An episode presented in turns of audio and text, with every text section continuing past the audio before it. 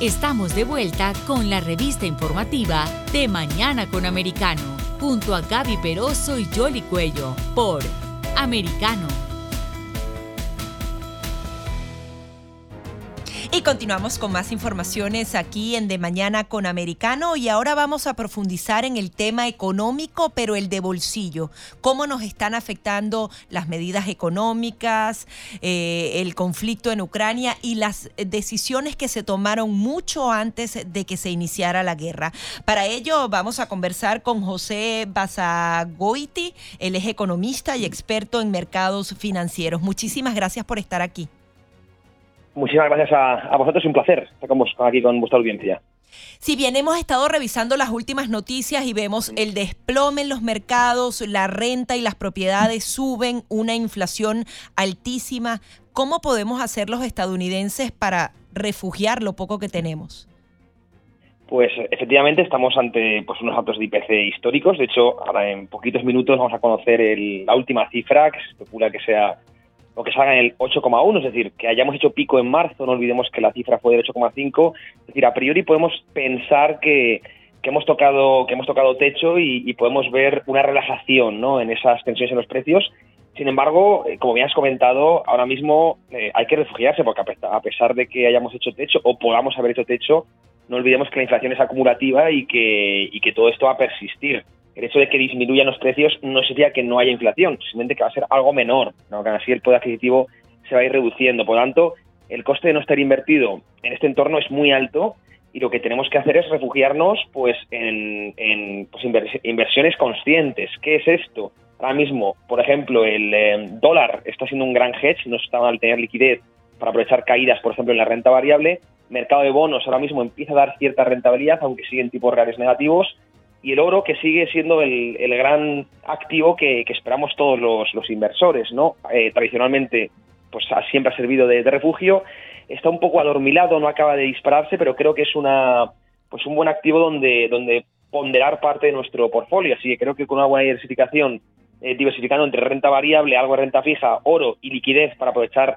eh, las posibles mayores caídas que lleguen en, en, activos de riesgo, podemos tener una cartera muy, muy interesante para afrontar, como digo, este, esta época inflacionista que a pesar de que ha hecho techo es posible que persista en niveles por encima de la media durante los próximos años, por encima de ese 2% que busca la, la Fed, la Reserva Federal. Claro, José, eso es en el mundo ideal en el que de pronto le queda a uno dinero, que fue lo que uh, sucedió en la pandemia, porque por fortuna los americanos ahorramos un poquitito en la pandemia porque la gente no salía mucho, a pesar de que algunos compraron por correo. Pero hoy en día el que no vive cheque a cheque vive más bien prestando de esa tarjeta de crédito que ahora le van a aumentar los intereses. ¿Por qué? Porque la inflación no está correlacionada con el aumento de salario que recibieron y quizás por eso es que la preocupación que hay en el país, ¿cómo se puede contrarrestar? Porque ayer estábamos a la espera de que el presidente Biden hiciera unos anuncios que ayudaran un poco, claro, y, siempre le dicen a uno, es que el Ejecutivo es poco lo que puede hacer, el Legislativo puede controlar lo que es la política eh, eh, de, impuestos, la Reserva Federal es la que está controlando la, tasa de intereses, pero para un ciudadano común y corriente lo que le espera que es que sigan aumentando las cosas. Claro, no, y eso es una mentira absoluta. El Ejecutivo, claro que tiene influencia sobre, sobre la eh, sobre la inflación. Ayer escuchaba yo a Joe Biden precisamente echar la culpa, bueno, derivar todo en, el circo de competencias en la Reserva Federal, en Jerome Powell y luego en Putin, eh, como si él no tuviese ningún tipo de, de, culpa en, la creciente tensión en los precios. Y esto es mentira. Parte de la inflación, evidentemente, viene de, la política monetaria, eso es verdad, de la Reserva Federal, de este aumento masivo de la, de la cantidad de dinero que hemos visto en los últimos años, derivado sobre todo de, de la pandemia, pero venía de antes, pero también de estos déficits tremendos que nos han dejado los, los estados en caso del, de, bueno, de vuestro país, Estados Unidos, eh, tanto con Trump, pero sobre todo con Joe Biden, y entonces tendría que también mirarse a, su ombligo y tratar de establecer un poco de disciplina presupuestaria, cosa que parece que no quiere hacer, ¿no? Él habla siempre de subir impuestos a los más ricos, no habla de reducir el gasto público, y mientras se sigan, se sigan, si mientras la siga monetizando el déficit del gobierno de Biden, pues es muy difícil que se controle la inflación a, medio plazo. Tiene que haber una, una, bueno, pues una consonancia tanto por parte de la Reserva Federal de iniciar políticas contractivas, tanto del gobierno estadounidense de ajustar ese o reducir ese déficit tremendo en el que está. Y no parece que Joe Biden quiera mirarse o quiera iniciar esa, esa contracción, ya que no es muy popular de cara al voto y no olvidemos que tienen pocos meses las midterm y, siempre trata de esculpar o de buscar los chivos expiatorios fuera de su de su gabinete, pero, pero parte de la culpa la tiene él y ya sé hay que entenderlo. Pero no se resuelve gastando, porque es que también eh, eh, en, se están aprobando una serie de partidas, ahí estamos, eh, indudablemente hay que analizar lo que está pasando con Ucrania y con Rusia, pero la Cámara de Representantes acaba de aprobar 40 mil millones de dólares, ¿no? Y Estados Unidos, háblanos un poquitito más de esa deuda que tiene y el déficit que hay en estos momentos, porque las cifras del, del mes pasado mostraban una contracción de la economía, que por eso la palabra recesión se sigue circulando entre los expertos. Sí, sí, claro. Es que, como bien dices, no se soluciona gastando. ¿no? Ahora mismo, eh, básicamente, para restablecer un poco la disciplina fiscal se hace de dos maneras. O, subiendo impuestos, pero no solo a los ricos, ahí no se, no se, no se ingresa realmente, sino a las clases medias, pero que lo diga alto y claro. Eh, yo, no estoy, yo no soy muy partidario de la subida de impuestos, pero sería una vía para reducir la inflación. Esto es lo que la MMT dice, ¿no? la teoría monetaria moderna. Y la otra sería reduciendo el gasto público. Eh, ¿Qué pasa? Que reducir el gasto público pues no suele ser muy Em, popular, ¿no? Eh, electoralmente hablando, ¿no? Y sabemos en lo que piensan los políticos y sabemos lo que piensa Biden, sobre todo con las elecciones, las midterm tan cerca, ¿no? Entonces, eh, lo que está haciendo Biden es em, esquivar un poco el tema del gasto diciendo que ingresará mucho más, subiendo a los ricos, que es una sandez auténtica, eso no ha funcionado nunca en ningún lado. el dinero, la renta realmente está en las clases medias y, y ahí va a ser donde van a atacar, no solo Estados Unidos, también en Europa eh, porque ningún eh, gobierno de momento quiere, quiere tocar el gasto público, no lo quieren reducir. Eh, como tú bien has comentado, siguen hablando de paquetes de estímulo, de paquetes de ayuda, de invertir más también en defensa ahora con el tema de la guerra Rusia-Ucrania. Por lo tanto, por ahí creo que, la ayuda, o sea, por parte del, sector fiscal no vamos a ver ni mucho menos ayudas en, reducir la inflación. Sí ya estamos viendo, y ahí sigue que darle ese, ese positivo, digamos, a, a Jerome Powell, que sí está subiendo tipos de interés, sí está siendo agresivo, pero si no acompaña esta agresividad de la Fed a una política contractiva del gobierno de Biden, no se va a conseguir nada. Y como bien comentas, lo que de momento está consiguiendo la, Fed es una recesión. Las recesiones son intrínsecamente deflacionarias. Se cae el consumo, se cae la inversión y esto, eh, pues por lo general, tiende a, reducir el gasto agregado y por tanto a, reducir las, las, tensiones inflacionistas. ¿Qué pasa? ¿Cuál es el problema? Que es que hemos llegado tan tarde a todo, tanto a nivel fiscal como monetario, que parece que la única solución para controlar la inflación es crear una recesión, que es lo que no queríamos ninguno, ¿no? Al final pagamos siempre justos por pecadores los, los trabajadores, la sociedad, y todo por una, una tardía actuación de la FED y una inexistente actuación del, del, gobierno, en este caso del gabinete de Joe Biden. Ahora, si no se están tomando esas medidas para reducir la inflación, eh, usted ha, mantenido que a veces eh, la inflación le conviene a algunas administraciones eh, en, eso, en ese movimiento de números macroeconómicos. ¿Nos puede explicar mejor esto? Sí, los gobiernos realmente están están encantados con la inflación. Otra cosa es que tengan que aparentar no estarlo, porque realmente tienen que eh, eh, que llegar, eh, que calar al votante, pero de tripas para adentro ellos están muy contentos por dos razones. Aumentan mucho sus ingresos fiscales. Em, bueno, no, es que las, por lo general, no, se deflacta el IRPF, es decir, nosotros en términos nominales, tú has comentado que los salarios no han subido lo mismo que los precios, pero han subido algo. Sin embargo, los tramos de IRPF se han mantenido. Por lo tanto, alguien que cobra más en términos nominales, pero no en términos reales, está pagando ya más impuestos. Y eso es llenar básicamente las arcas de, del tesoro, ¿no? Y por otro lado, que se reduce en términos reales la, la, deuda. Estados Unidos llegó a un pico, si no me equivoco, hablo de memoria, del 130-135% sobre su PIB. Y la única manera ahora mismo que tiene Estados Unidos, el país, de reducir la deuda es vía inflación o vía superávit fiscal. Hemos descartado este último, por lo tanto, lo acabamos de comentar, por lo tanto, le queda solo reducir la, la, la, deuda vía inflación. Esto ya sucedió en los años 70 con la eh, crisis energética del petróleo y después de la guerra de Yom Kippur.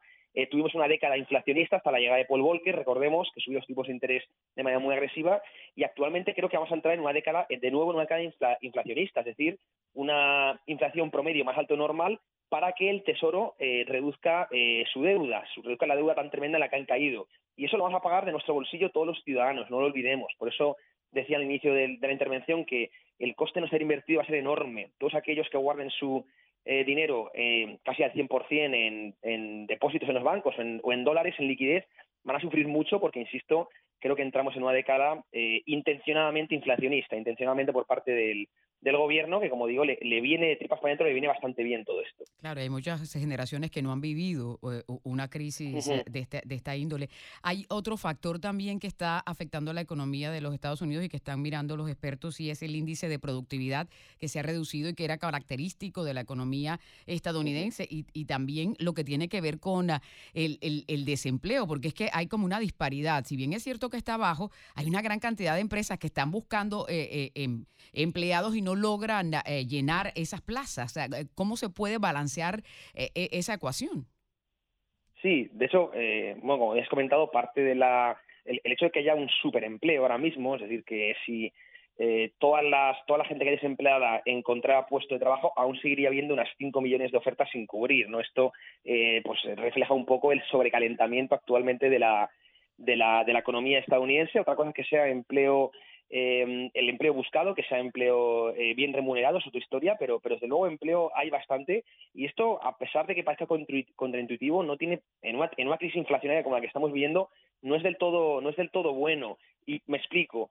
Eh, ahora mismo estamos viendo cómo los ingresos por hora están subiendo, es decir, los, los trabajadores están exigiendo cada vez más salarios para compensar esa subida de, de precios y podemos entrar, si no se para esto, en una espiral eh, precios-salarios. Los eh, empleados piden cada vez más salario, los empresarios, al tener mayor coste salarial, eh, impactan ese coste en el, en el precio final, cuando suben los, los precios de los productos, de nuevo los, los sube el IPC y de nuevo los trabajadores piden más salario y entramos en un círculo vicioso inflacionista que es muy difícil de parar. Eso es lo que quiere frenar ahora mismo Jerome Powell. Para eso incluso se ha hablado de pacto de rentas, de que se pongan, bueno, sabemos estas medidas públicas, ¿no? Que suelen ser muy nocivas, pacto de rentas de, oye, no vamos a subir los salarios para frenar esta espiral, ¿no?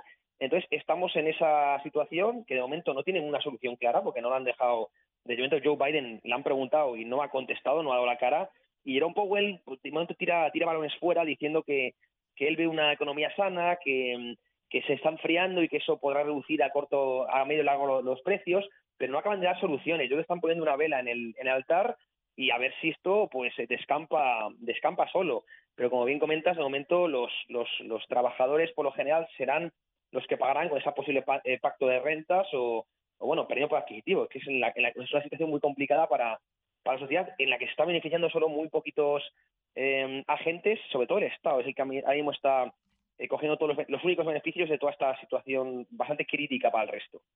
Claro, y ayer testificaba también la secretaria del Tesoro eh, en una audiencia en el Congreso y expresaba la preocupación, porque la palabra clave aquí es que hay una incertidumbre en la economía mundial, no solamente la de Estados Unidos. Sí, sí.